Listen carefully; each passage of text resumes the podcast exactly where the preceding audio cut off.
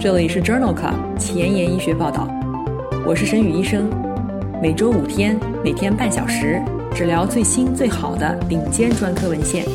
介绍给感兴趣的同行们。Journal Club 是双周刊，分十个专科话题，这一周五天分别是心脏血管星期一、呼吸重症星期二、消化肝胆星期三、神内脑外星期四和内分泌代谢星期五。别忘了关注公众号，订阅我们的节目哦。今日头条：一，Lancet，减肥手术可以显著降低全因死亡风险，延长预期寿命。二，Diabetes，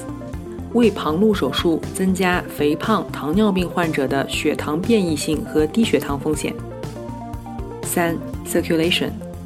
肥胖合并冠心病、心衰患者减重手术后的心血管结局。四，diabetes, obesity and metabolism，口服降糖药物辅助治疗一型糖尿病的比较。五，欧洲呼吸病杂志，COPD 患者吸入糖皮质激素与骨质疏松、骨折风险的关联性。这里是 Journal Club 前沿医学报道，内分泌代谢星期五，Endocrinology Friday。我是主播沈宇医生，精彩即将开始，不要走开哦。今天的临床实践，我们首先来聊一聊肥胖症的治疗——外科减重手术。对于药物治疗无效的肥胖患者，可以选择医疗设备治疗，比如腹腔镜下可调节胃束带、迷走神经阻滞系统、胃内球囊系统、胃抽吸系统和水凝胶。对于 BMI 大于四十公斤每平方米，或者是三十五公斤每平方米，但是伴有共病的患者，并且生活方式干预、药物治疗无法达到目标体重的患者，可以接受减重手术，主要包括胃大部切除术和胃旁路手术。在既往的节目当中，我们曾经多次聊到过外科减重手术，分别是在第二十五期、一百零五期和一百三十五期内分泌代谢星期五节目当中。有兴趣的朋友可以点击链接重复收听哦。在《Lancet 柳叶刀》杂志二零二一年五月刊上，发表了一项匹配队列和前瞻性对照研究的单阶段荟萃分析。这一项大型的荟萃分析讨论了减重手术除了减轻体重以外，是否可以改善患者的死亡风险。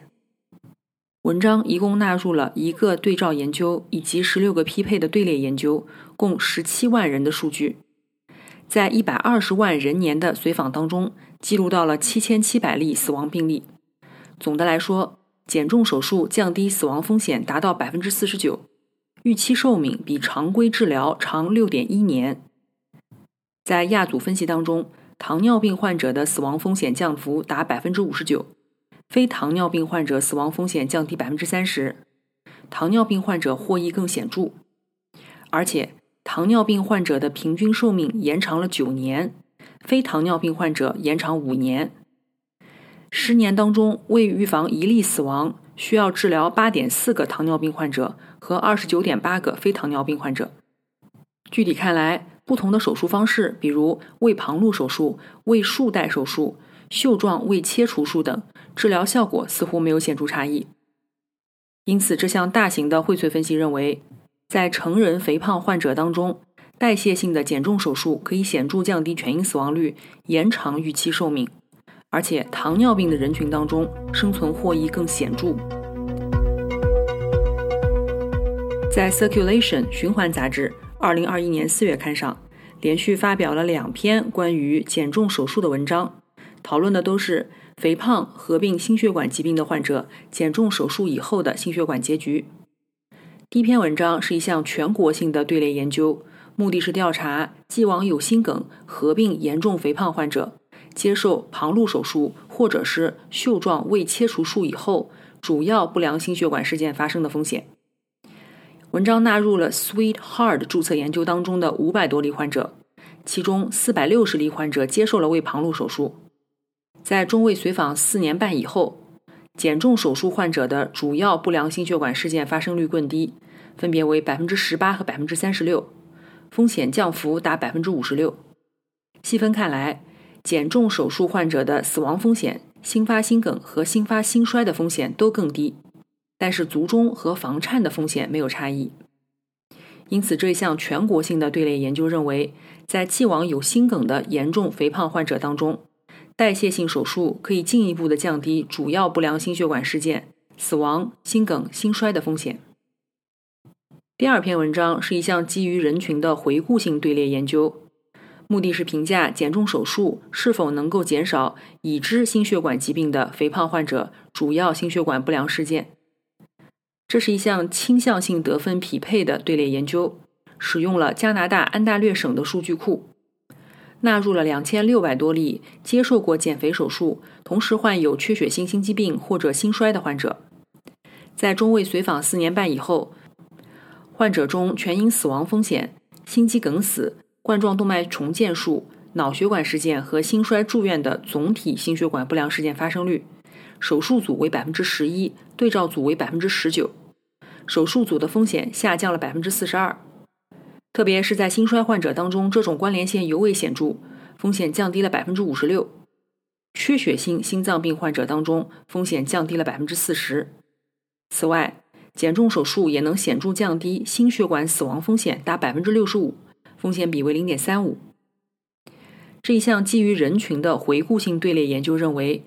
在心血管疾病和肥胖患者当中，减重手术可以减少主要的心血管不良事件发生风险。下面分享的两篇文章讨论了减重手术以后对于糖尿病患者血糖的影响。第一项匹配队列研究发表在《Annals of Surgery》外科学年鉴二零二一年五月刊上。这项研究比较了袖状胃切除术和胃旁路手术以后治疗糖尿病的疗效，主要分析了术后两年糖尿病药物的强度变化，共包括了两千例糖尿病合并肥胖患者，约三分之二为女性，大多数的患者年龄介于四十到五十岁之间。约有四分之一的患者在术前已经开始使用胰岛素。总的来说，进行胃旁路手术患者，患者术后停用所有糖尿病药物的可能性更大，而袖状胃切除术的患者停用可能性更小。虽然两组患者术后的药物使用均显著下降，但是胃旁路手术患者术后第二年下半年的糖尿病药物总剂量。比袖状胃切除术低百分之八十六，因此这项匹配性的队列研究认为，胃旁路手术以后，患者停用所有糖尿病药物的可能性更大。因此，在制定手术方案的时候，应当考虑到胃旁路手术的潜在获益。第二篇文章具体讨论了胃旁路手术以后肥胖糖尿病患者的血糖变异性和低血糖持续时间。这一项前瞻性的队列研究发表在《Diabetes Care》二零二一年二月刊上。入组的十例肥胖合并糖尿病或者糖尿病前期的患者，均接受了胃旁路手术。术后一年和两年，连续血糖监测提示血糖显著下降，血糖的变异性增加。十名患者当中有五人在第一年或者第二年血糖小于三毫摩尔每升的时间比例。大于国际共识的标准百分之一。在混合餐实验过程当中，胰高血糖素样肽的一峰值与血糖小于三毫摩尔每升的时间比例成正相关，而胰高血糖素样肽一的曲线下面积与血糖小于三毫摩尔每升的时间比例呈负相关。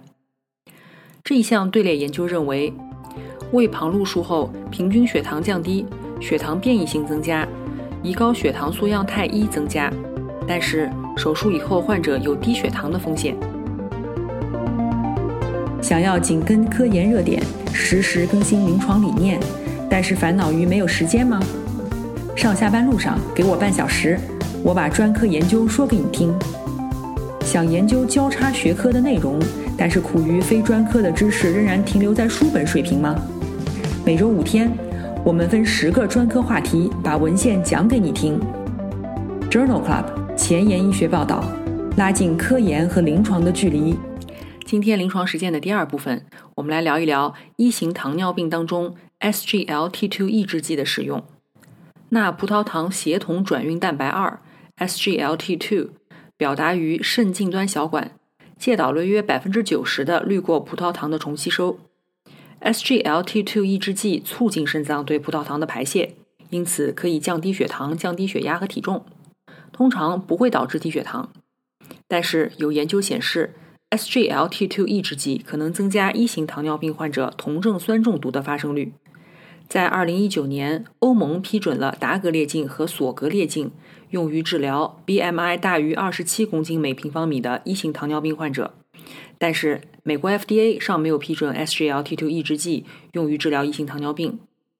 我们的节目曾经在第五期内分泌代谢星期五节目当中聊过一型糖尿病患者当中 SGLT2 抑制剂的应用。其他的一型糖尿病相关话题包括连续血糖监测，也是在第五期的节目当中；一型糖尿病患者的运动管理是在第三十五期节目当中。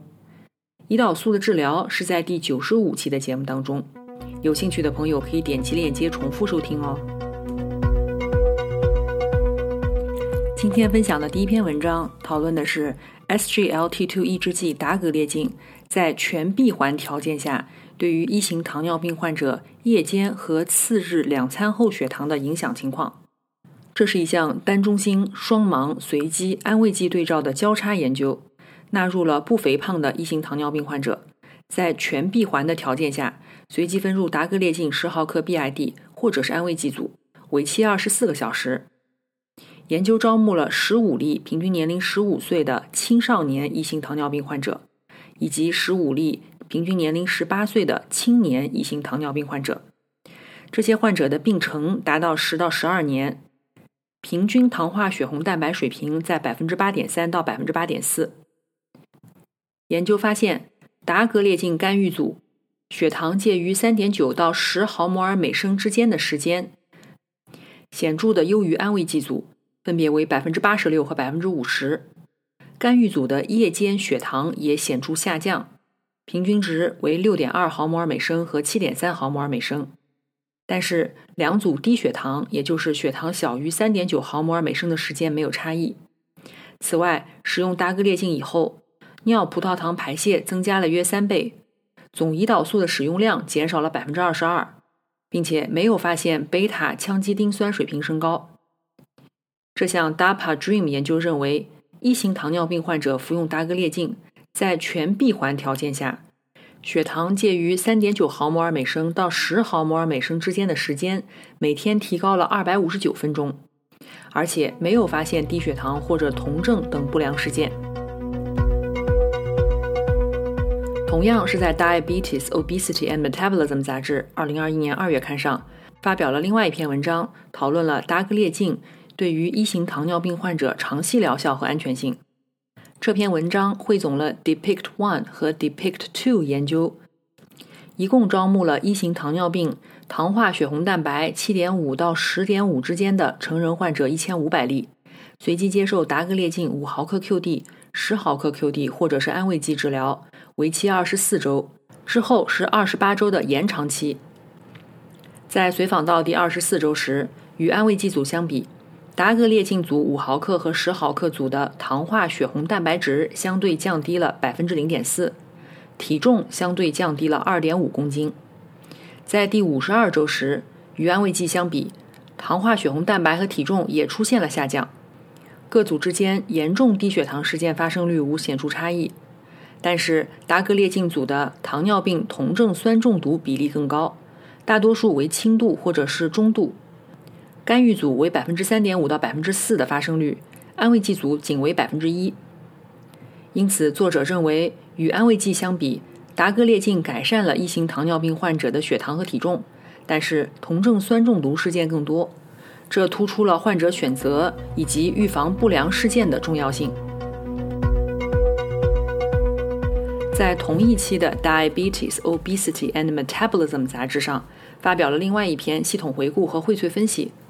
回顾了一型糖尿病患者药物和生活方式干预对于体重的影响。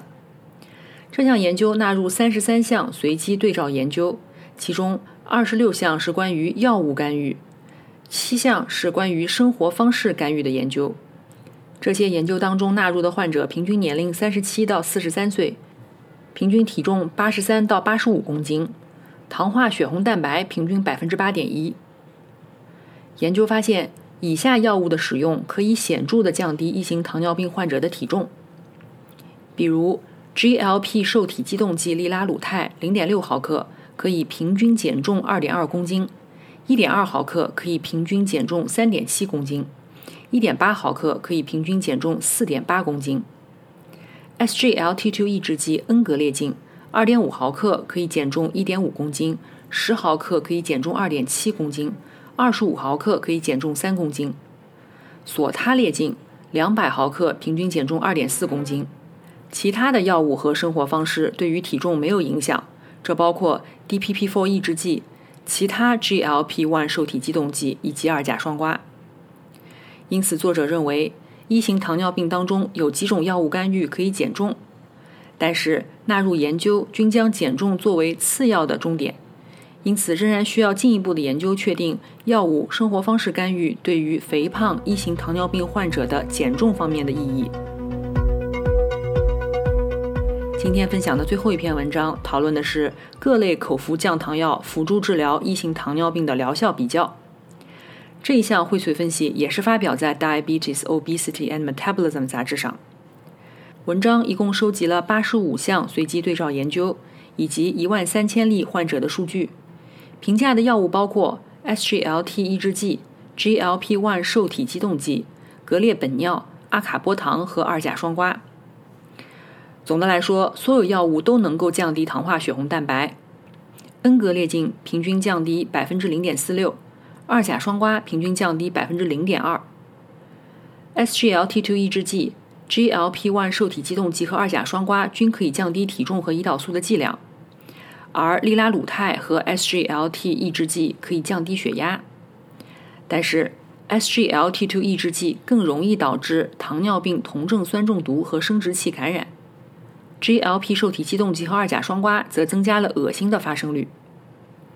这项荟萃分析认为，多种口服降糖药物可以改善一型糖尿病患者的血糖控制，降低体重、血压和胰岛素的剂量。然而，部分低质量的证据显示。口服降糖药物会增加糖尿病酮症酸中毒、生殖器感染或者是胃肠道不良事件。这些因素在临床使用时应当考虑在内。今天交叉学科板块，我们来聊两篇呼吸科和内分泌科交叉的文章。第一篇文章，Arctic 研究发表在《欧洲呼吸病学杂志》二零二一年二月刊上。吸入糖皮质激素在 COPD 患者当中广泛使用。那么，吸入糖皮质激素对于骨质疏松和骨折风险的影响是如何的呢？这一项研究纳入了2000年至2014年瑞典52个中心的近1万例 COPD 的患者，分析了糖皮质激素吸入剂对于骨折、骨质疏松相关骨折、骨质疏松症药物处方以及任何骨质疏松相关事件的影响。在随访期间，百分之二十的 COPD 患者至少发生过一次骨质疏松相关事件，而对照组为百分之十二。高剂量糖皮质激素吸入剂可以增加骨折的风险达一点五倍，而低剂量的糖皮质激素吸入剂和不使用糖皮质激素吸入剂的患者，骨质疏松的风险也增加了一点三倍。在亚组分析当中，也得到了相似的结论。因此，作者认为 COPD 患者发生骨折和骨质疏松的风险更大，而高剂量的糖皮质激素吸入剂使这一风险进一步的增加。在同期的《欧洲呼吸病学杂志》上发表了另外一篇关于哮喘患者当中骨质疏松与骨折关系的文章。这一项基于英国国民的匹配队列研究，讨论了年龄、性别。糖皮质激素使用和特定骨折风险之间的关系。研究发现，哮喘患者患骨质疏松的比例也更高，风险比为一点一八，脆性骨折的可能性高百分之十二，尤其是在年轻人当中。其中，椎体骨折和前臂、手腕的骨折风险最大，风险比分别为一点四和一点二七。不同的糖皮质激素用药方式和剂量当中。每年口服六次以上糖皮质激素患者更容易发生脆性骨折，而经常使用吸入糖皮质激素的患者，骨质疏松和脆性骨折的风险均增加。因此，作者认为，哮喘患者更容易出现骨质疏松和脆性骨折。尤其值得关注的是年轻人和经常使用口服或吸入糖皮质激素的人群。今天的节目就聊到这里。如果你真心喜欢我的节目，不用给我点赞，现在就去转发分享吧，和我一起把最新最好的临床研究分享给需要的朋友。下周精彩继续，周一是风湿免疫专题，不见不散哦。